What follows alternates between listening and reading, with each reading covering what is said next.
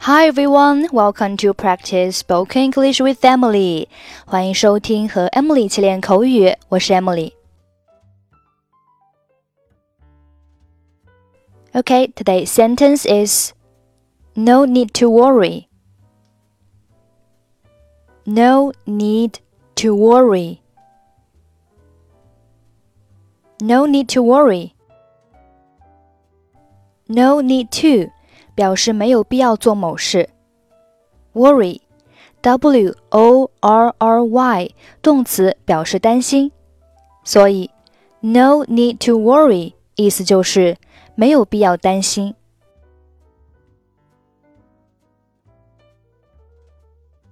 今天的运动会，你准备参加哪个项目？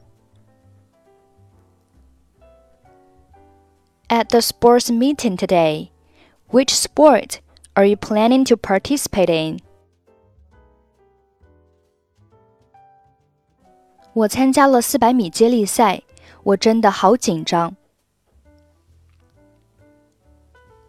I'm in the 400 meter relay. I'm really nervous. 为什么这么紧张呢 ？Why so nervous? 我不想表现的太差，而让我的队友失望。I don't want to do badly and let my teammates down. 我觉得你能行，没必要担心的。你一直都那么拼命的训练。 我肯定，只要你能集中注意力，一定会赢得比赛的。I think you can do it. No need to worry. You've been practicing hard, and I'm sure you will win if you just focus. 你说的对，我应该有信心的。 但是接力赛是一个团体性项目，需要相互配合。You're right. I need to be confident. But the relay is a team sport, and that requires cooperation. 这就意味着大家需要相互协作，共同努力。 你们将作为一个团队共同面对成功或失败，而不仅仅是一个人。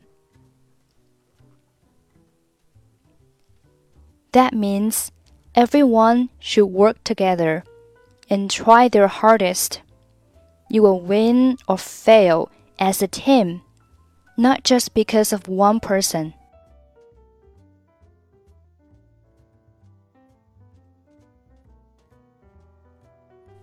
At the sports meeting today. Which sport are you planning to participate in? I'm in the 400 meter relay. I'm really nervous. Why so nervous? I don't want to do badly and let my teammates down. I think you can do it. No need to worry. You've been practicing hard, and I'm sure you will win if you just focus. You're right. I need to be confident. But the relay is a team sport, and that requires cooperation.